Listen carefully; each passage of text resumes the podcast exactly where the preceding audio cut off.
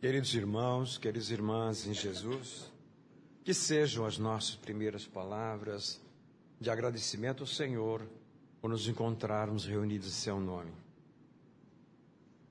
Nós recebemos o convite para estar aqui com vocês e contamos com a paciência de vocês por nos ouvir por esses minutos, com o tema A Parábola da Semente de Mostarda. Esta parábola é conhecidíssima. Acreditamos que todos vocês já, vem, já a conheçam. Porque nós temos várias origens. Nós temos pessoas que vêm do catolicismo, outras vêm das igrejas evangélicas. A casa espírita está aberta para receber todos que queiram conhecer a doutrina espírita. E outros que são de berço espírita. Então, esses ensinamentos não são privilégios da doutrina espírita. A fonte é a mesma. E nós temos exatamente a observação de Allan Kardec quando abre o Evangelho segundo o Espiritismo. Logo na introdução, ele explica que divide o Novo Testamento em quatro partes. A primeira parte, ele coloca os assuntos que são é ainda pertinente a dúvidas, a discussões, por falta de fontes de informações. Não havia fotografia na época, não havia a preocupação de fazer registros históricos, então existe muita especulação. Ele diz: esse assunto pertence aos exegetas, aos pesquisadores, e então não faz parte do Evangelho segundo o Espiritismo. Um segundo grupo lhe diz: são aqueles temas ou expressões que serviram de embasamento para a crença dogmática. Não é da alçada da doutrina espírita esclarecer dogmas e crenças alheias. Essas crenças é que devem esclarecer os seus discípulos. Não faz parte do Evangelho segundo o Espiritismo. Quarta parte, a terceira parte. Na terceira parte, ele enfoca exatamente algo muito profundo, onde envolve as previsões e as previsões de Jesus, onde Jesus fala com relativa profecia o futuro. Então, e isto nos interessa de perto, os chamados milagres de Jesus também, interessa de perto e profundamente. Então, ele também não colocou no Evangelho segundo o Espiritismo. Ele reservou para o último livro que ele lançou, da codificação espírita. E o último livro que ele lançou, a Gênese, os milagres e as predições segundo o Espiritismo. Então há um capítulo de estudo profundo na Gênesis sobre os fluidos. E ali então, o Laboratório do Mundo Invisível, depois desse estudo que entra na análise dos milagres e das previsões de Jesus. Então, como trata especificamente no livro A Gênese, também não faz parte do Evangelho segundo o Espiritismo, para que não seja repetitivo. O quarto grupo. O quarto grupo nos dá a liberdade de dizer que Allan Kardec foi o primeiro a lançar o movimento ecumênico em termos da doutrina cristã. Será que naquela época estava preocupado com isso? Talvez sim, talvez não.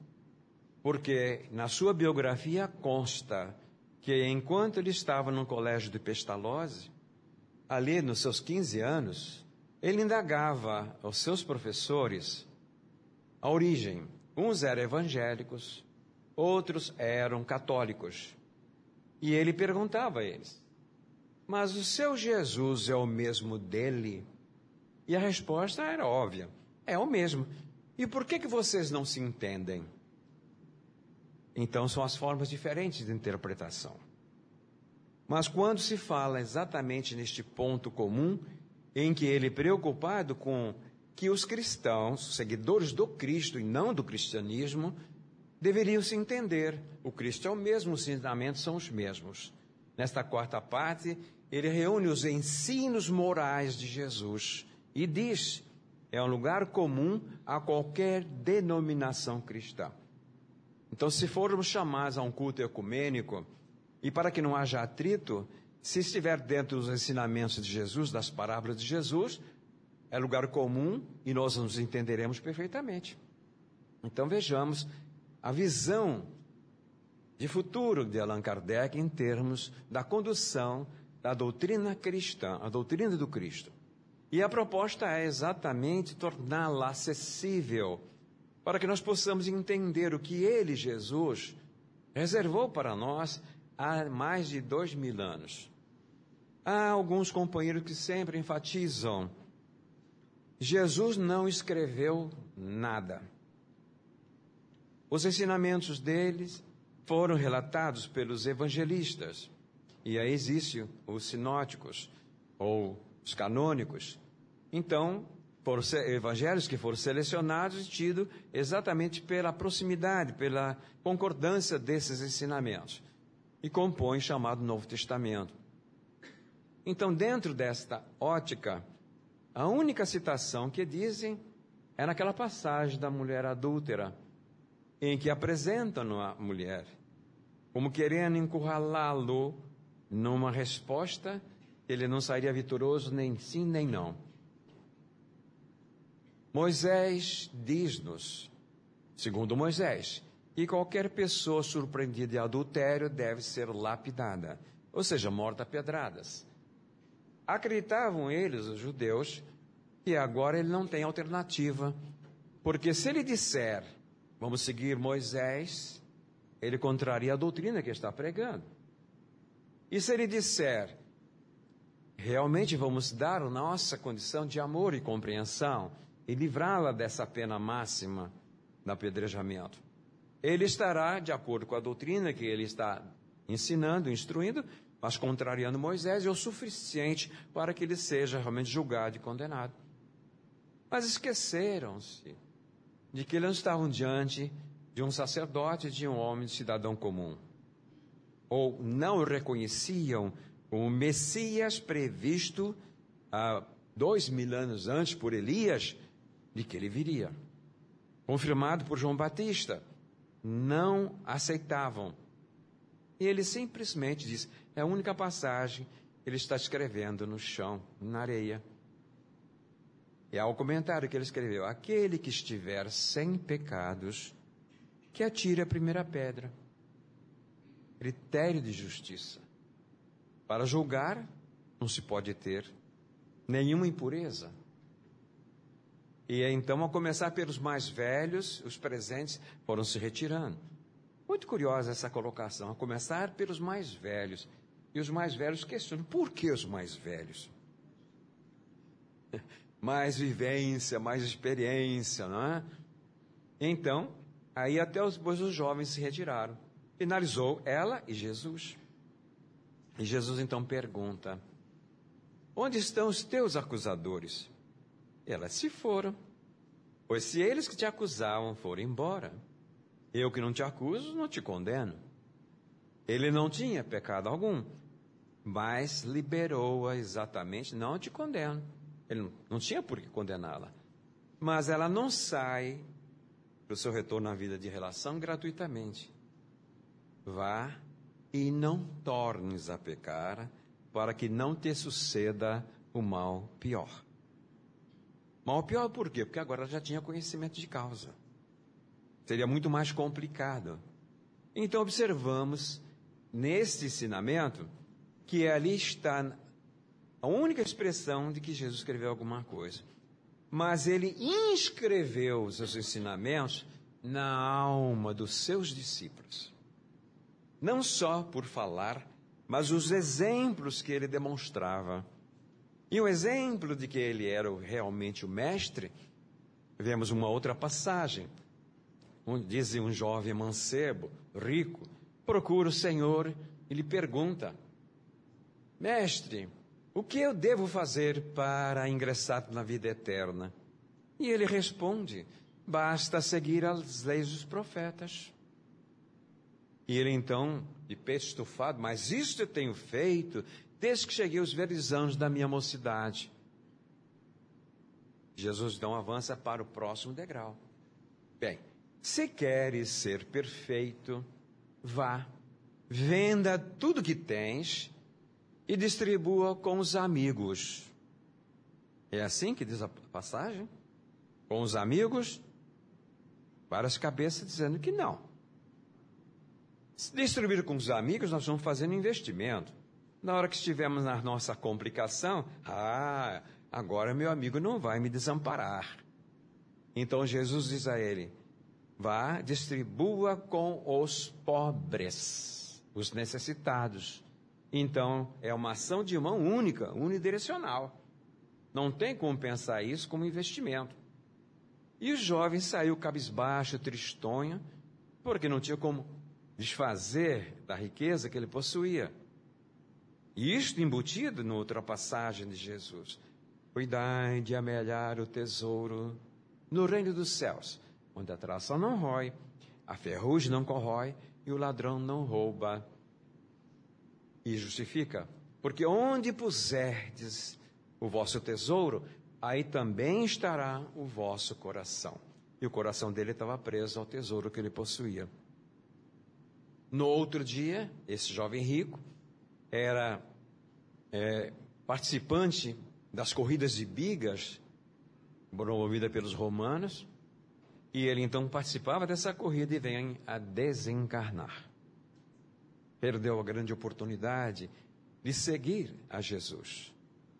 Nessas parábolas, então, Allan Kardec pega e diz: os ensinamentos que Jesus desejava que varasse os séculos, porque palavras o vento leva.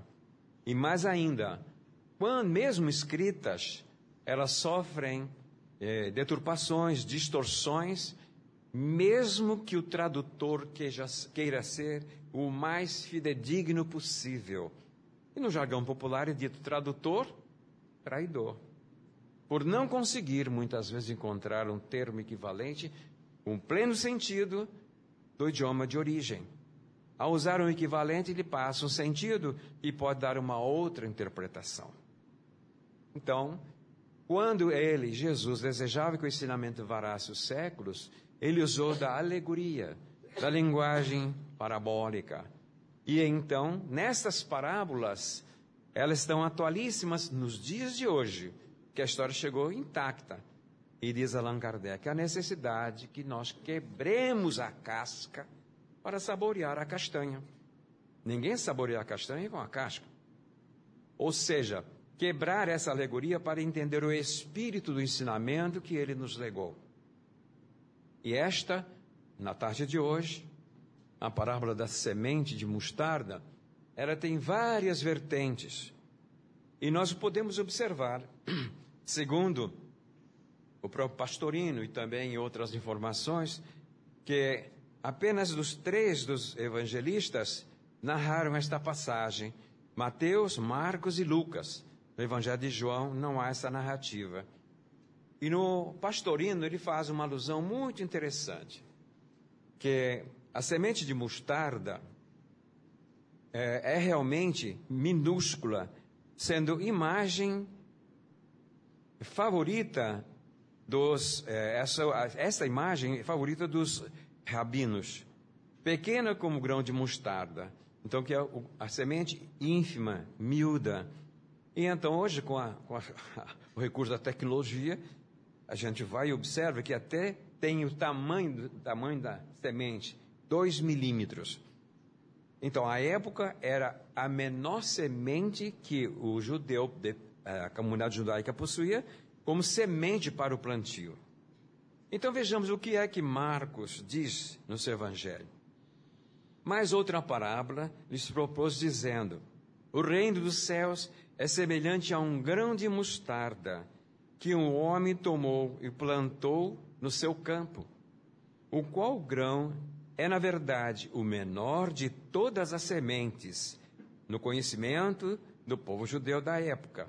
Mas depois de crescido, é a maior das hortaliças e faz-se árvore, de tal modo que as aves do céu vêm pousar nos seus ramos. Então, isso está no Evangelho de Mateus, no capítulo 13, versículo 31 a 32. Em Marcos, ainda disse: A que assemelharemos o reino de Deus? Ou com que parábola o representaremos? Aí Jesus então responde: É como um grão de mostarda que, quando semeado na terra, embora seja menor que todas as sementes que há na terra, contudo, depois de semeado, cresce e se torna a maior de todas as hortaliças, e deita grandes ramos, de tal modo que as aves dos céus podem pousar à sua sombra. Está em Marcos capítulo 4, versículos de 30 a 32. E em Lucas, disse, pois, o que é semelhante o reino de Deus e a que a comparei? É semelhante a um grão de mostarda, que um homem tomou e plantou na sua horta, e que cresceu e fez árvore, e as aves do céu pousaram nos seus ramos. Então, dá no Evangelho de Lucas, capítulo 13, versículo de 18 a 19.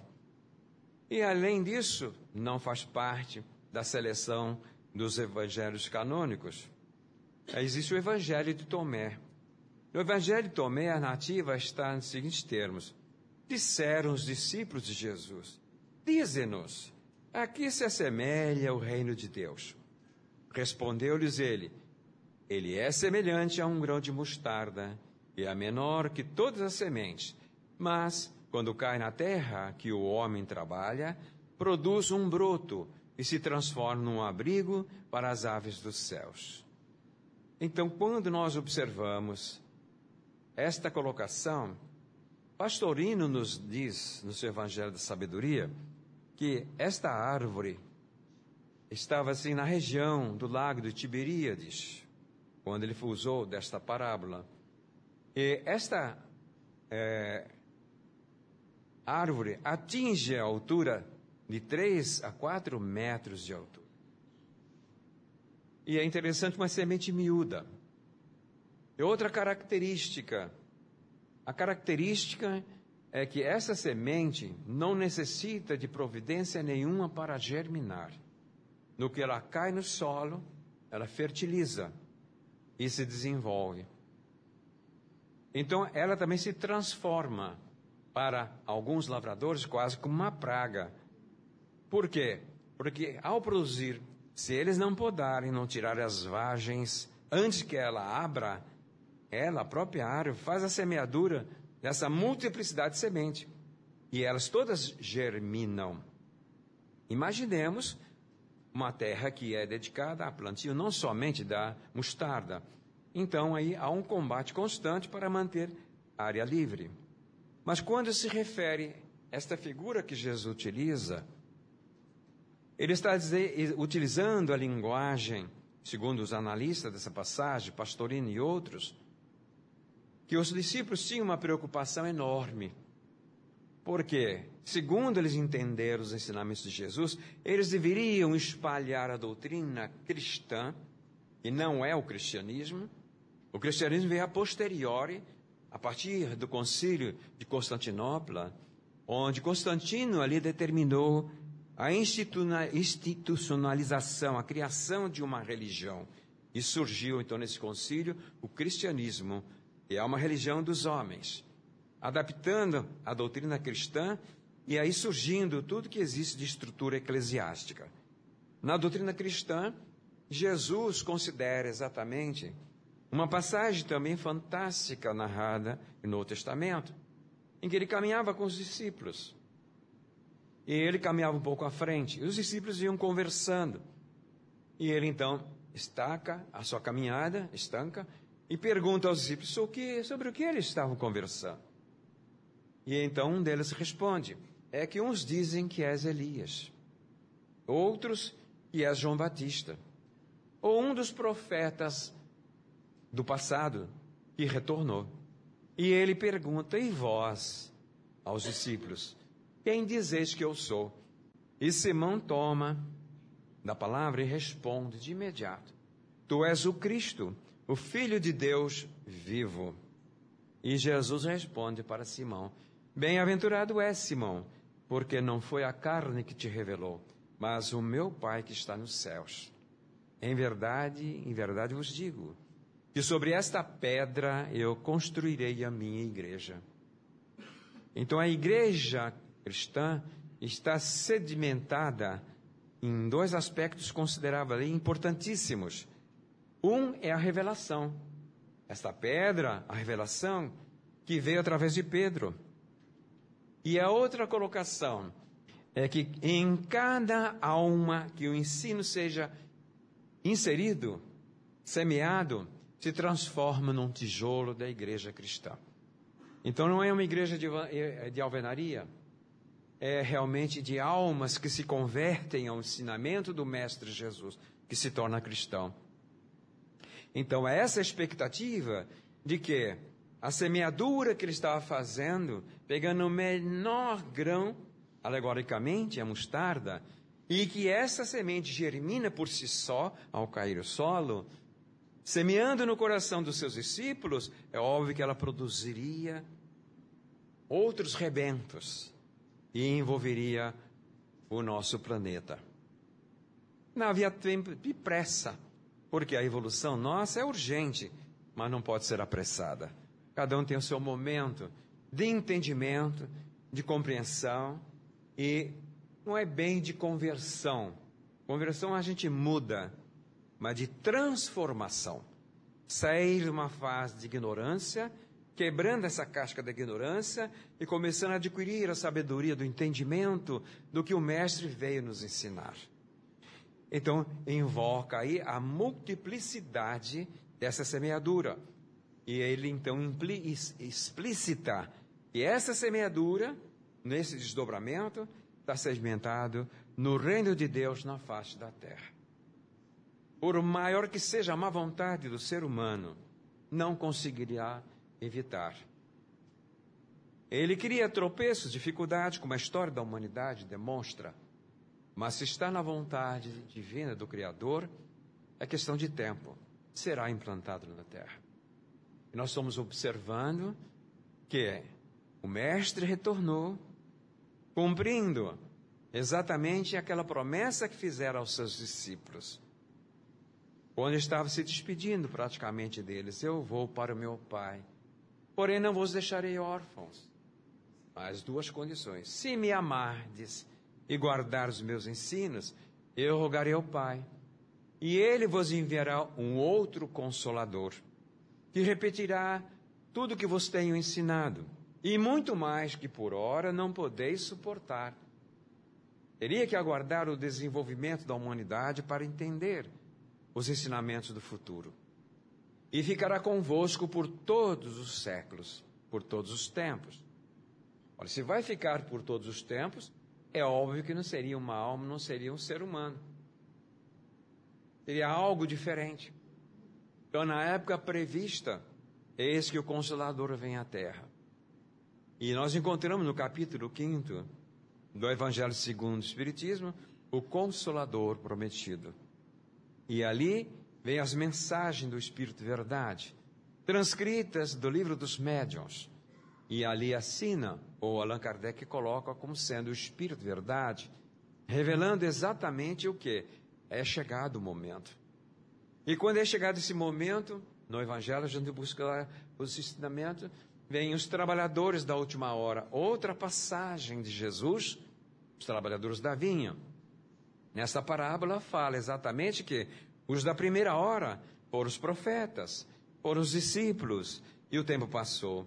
Os da última hora são os que, na atualidade, estão se predispondo a levar essa mensagem além na medida que tenho entendido, na medida que tenho compreendido a grandeza dessa mensagem, a realidade e o objetivo por que nós existimos, não é simplesmente a nossa vida orgânica que se extingue com a existência do corpo físico.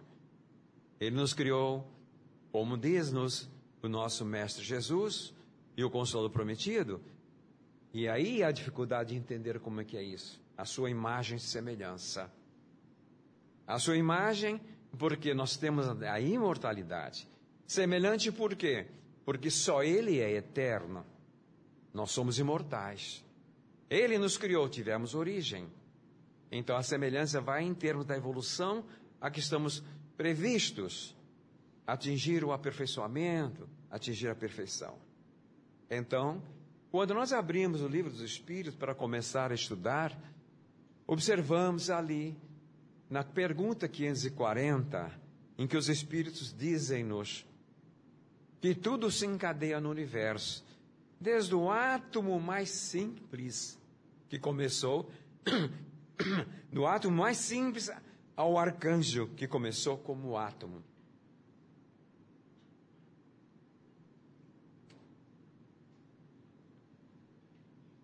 E mais à frente, na pergunta 522, Allan Kardec pergunta aos espíritos: em que momento desenvolve o nosso livre arbítrio?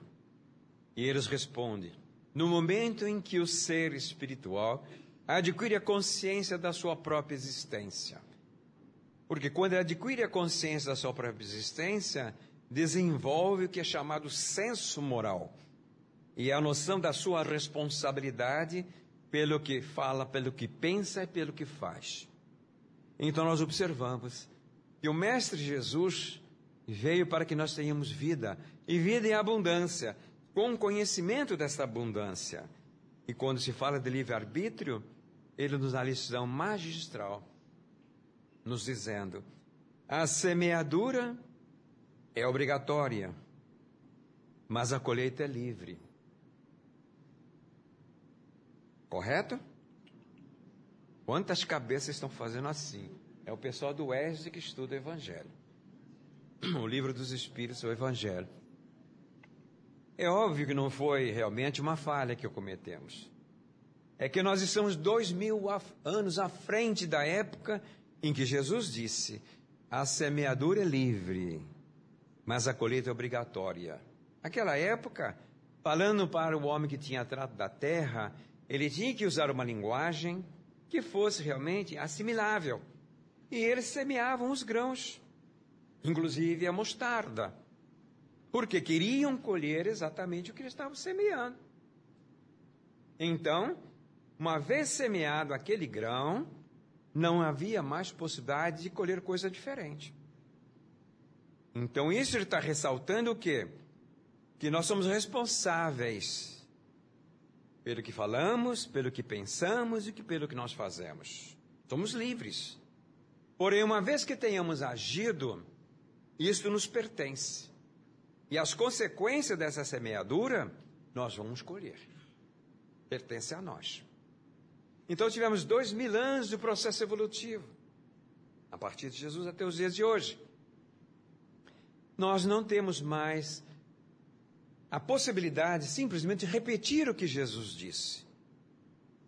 Porque o Consolador veio em 18 de abril de 1857, com o lançamento do Livro dos Espíritos, e ficará conosco por todos os tempos.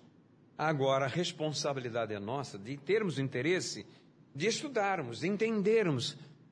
E o entendimento vai nos possibilitar ter o discernimento para distinguir o que é falso e o que é verdadeiro. E quando desenvolvemos discernimento, é que começamos a desenvolver outro fator primordial na nossa textura espiritual, nos meandros da nossa alma, ou de nós almas. E é exatamente o que se chama de confiança em Deus, ou fé. Então, quando fala sobre semente da mostarda, se nós tivermos na fé do tamanho de um grão de mostarda, diz Jesus, diríamos a este monte: mova-te daqui para lá. E ele se moveria. Ele usa figuras para que pudesse tornar aquela época compreensível. Mas é óbvio que essa montanha que ele está falando não é montanha de pedra, de terra. É a montanha de problemas e dificuldades que nós somos não vou dizer obrigado, mas desafiados a vencer, porque é a cruz a que ele se referiu. Quem quiser vir após mim, pegue a sua cruz e siga-me. Então não há como seguir Jesus sem carregar a nossa cruz. E por que ele diz isso? Como um mestre. Ele tem conhecimento que se tirar a cruz de uma determinada pessoa, estamos tirando a possibilidade dela evoluir. A nossa possibilidade de evolução, embora seja com dor, com sacrifício, com dificuldade, mas tudo isso vencido nos lega experiência, maturidade, discernimento. Por mais que um pai e uma mãe ame seu filho, quando chega nos primeiros anos da instrução, a mãe, por exemplo, fica com o coração conduído que leva a criança para o maternal. Hoje começa logo pelo maternal, bem pequenininho. E a criança chora porque não quer se separar. A mãe não gosta de ver aquele estado. Então hoje até permite que a mãe, nos primeiros dias, a gente acompanhe por algumas horas, né? Para não ser tão cruel. Mas aquilo dói no coração, mas a mãe, a necessidade, por tem que começar a fase de educação, a fase de instrução. Mas se ela, ah, não, vou levar para casa. E não levasse conservasse, iria impedir que houvesse o desenvolvimento da sua criança, do seu jovem futuramente. E o conhecimento que ela tem, não tem possibilidade dela transferir. Ela tem possibilidade, ela, eles, os pais, de demonstrar através dos exemplos. Porque se a palavra pode convencer, só o exemplo arrasta. É do nosso conhecimento. Não adianta chamar atenção para procedimentos corretos, mas se nós não estivermos dando exemplos que sejam similares, semelhantes a estas lições e ensinamentos que estamos tentando transmitir. Então, essa cruz, Jesus como mestre dos mestres, sabe. Ele usa o termo cruz porque exatamente o que marcou na memória da humanidade não foi o exemplo que ele deu dos ensinamentos. Foi a sua crucificação. Ele sabia disso. Como é que a humanidade não esquece dos ícones da humanidade? Desde que esses ícones se deem ao sacrifício do ideal que abraçou. Passa uma vista de olhos. Ninguém esquece de Gandhi. Morreu assassinado no seio do povo quando foi orar. Martin Luther King e vai por aí afora. Tão raros os ícones em que começamos a reconhecer e que não tenha dado sua vida em favor daquela causa que abraçou.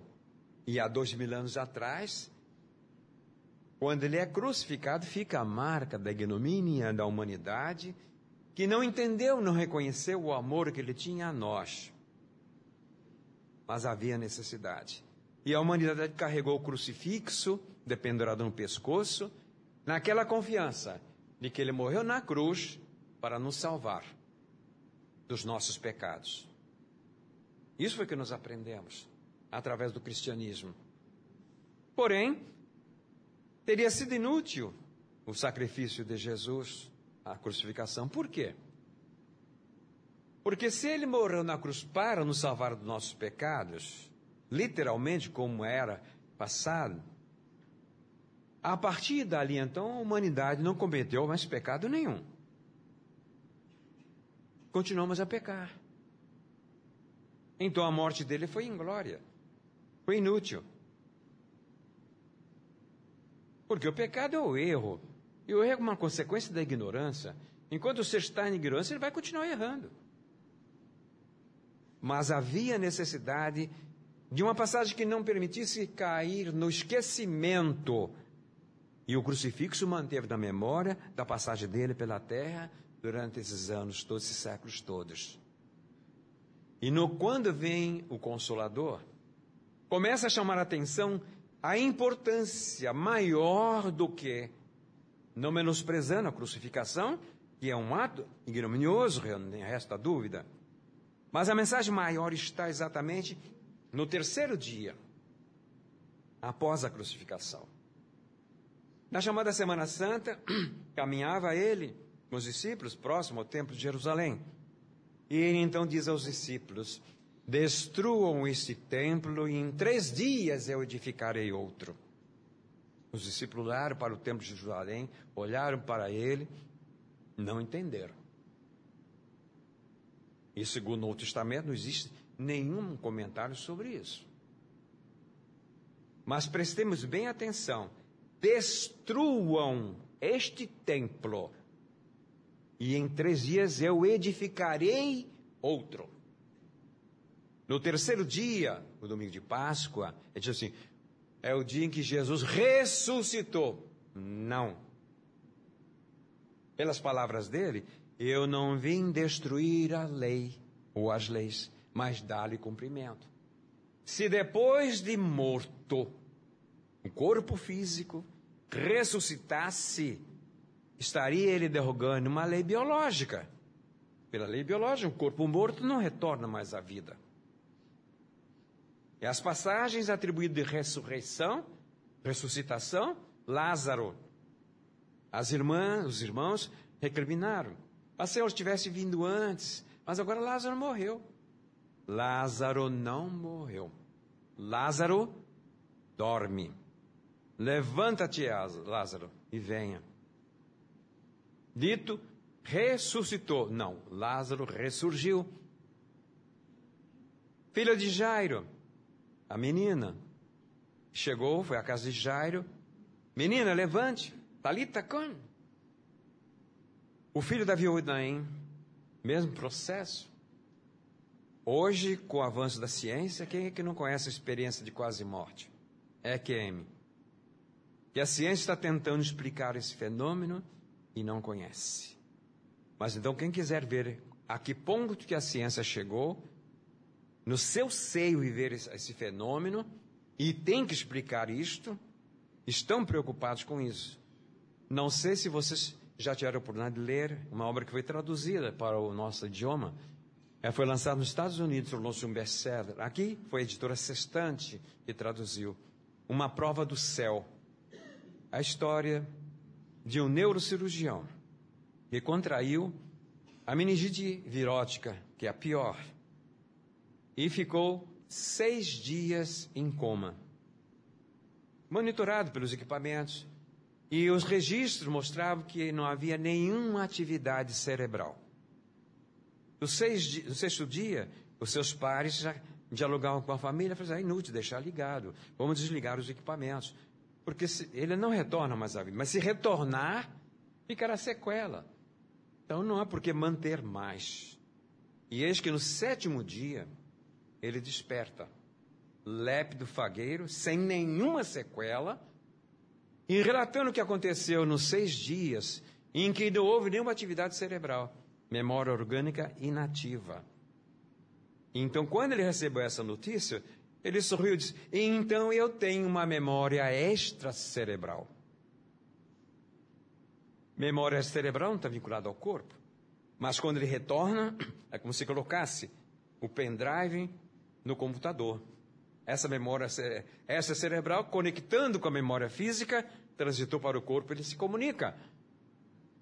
É este fenômeno. Hoje podemos entender o que Jesus quis dizer naquela época. O mecenato dele está, está coroado por duas vertentes.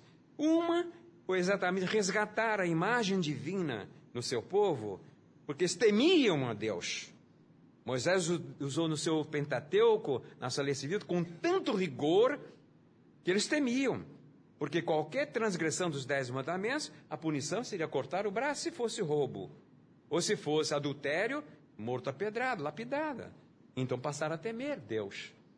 Então Jesus vem resgatar como está nos dez mandamentos. A amar a Deus sobre todas as coisas. Então ele vem exatamente exemplificar a lei do amor na sua plenitude. É uma vertente do seu messianato. A outra vertente, ele vem revelar, demonstrando a imortalidade da alma. Então, terceiro dia, ele ressurge, mas não com o corpo de carne. Ele edificou o outro, como ele disse. A doutrina espírita nos dá a lição magistral com Allan Kardec sobre o perispírito. O elemento corpo espiritual, como chama Paulo nas suas cartas, e então, ele, no momento em que Magdália vai dirigir-se a ele, ele está visível, mas não está tangível. Não me toques, porque ainda não fui ao Pai. Mas quando ele aparece com os discípulos, e junto está lá Tomé, com as suas dúvidas, que queria crer, mas teria que tocar a chaga, Tomé vem e toque. Tomé toca. Então ali ele está tangível também. Nesta imortalidade da alma, vejamos, nós na atualidade, como espíritas, não podemos ter dúvidas de que somos imortais. Este é o ponto fundamental. Então, esta é a proposta dos espíritos. Na questão 919, no item A, Santo Agostinho diz: Sabemos que vós dizeis ser certo presente e incerto futuro. É exatamente essa dúvida que estamos incumbidos de eliminar do vosso íntimo, a tal ponto que não reste a mínima dúvida acerca da imortalidade da alma. Com esse objetivo, nós ditamos o livro dos Espíritos. E agora vem a nossa tarefa. E que vos achais incumbidos de espalhar. Então somos convocados a nos transformarmos em sementes de mostarda, levando a mensagem da imortalidade da alma para toda a humanidade, para aqueles que convivem conosco, através dos nossos exemplos, e não simplesmente querendo convencer ou doutrinar as demais pessoas. E como é que nós vamos demonstrar isso através dos atos? Muito bem. Se esta for uma realidade para nós, o nosso pensamento muda de sintonia. A sintonia vai estar exatamente nos ensinamentos do nosso mestre, desapegando da terra, dando a relativa importância. Então, eis que, como semente de mostarda, somos convocados a ter uma outra versão. A semeadura para nós é obrigatória. Porque nós sabemos que nós queremos colher. Então, se nós queremos colher o que? Felicidade, nós temos que semear felicidade. É um planejamento. Quem quer colher o que está planejando, então tem que estruturar as bases. A semeadura é obrigatória a ser feita. É a mesma, a mesma lei que Jesus falou. O posicionamento muda em função da nossa conscientização. E é Ele quem nos diz, que nos ama, sabendo que a nossa cruz é pesada então não vai tirar a cruz. Quem quiser vir após mim, pegue a sua cruz e siga-me. Mas cansados pelas dores, sofrimentos, problemas, combalidos, Senhor, me socorra. E ele diz: Vinde a mim, vós que estáis cansados e aflitos, que eu vos aliviarei. Alívio e não libertação da cruz. Mas ele nos diz: minha paz vos dou, a minha paz vos deixo. Não vou lá dou como o mundo a dá. Esta paz, nosso Mestre Jesus, que nos envolve nesse instante, permaneça em nossos corações, hoje, agora e sempre.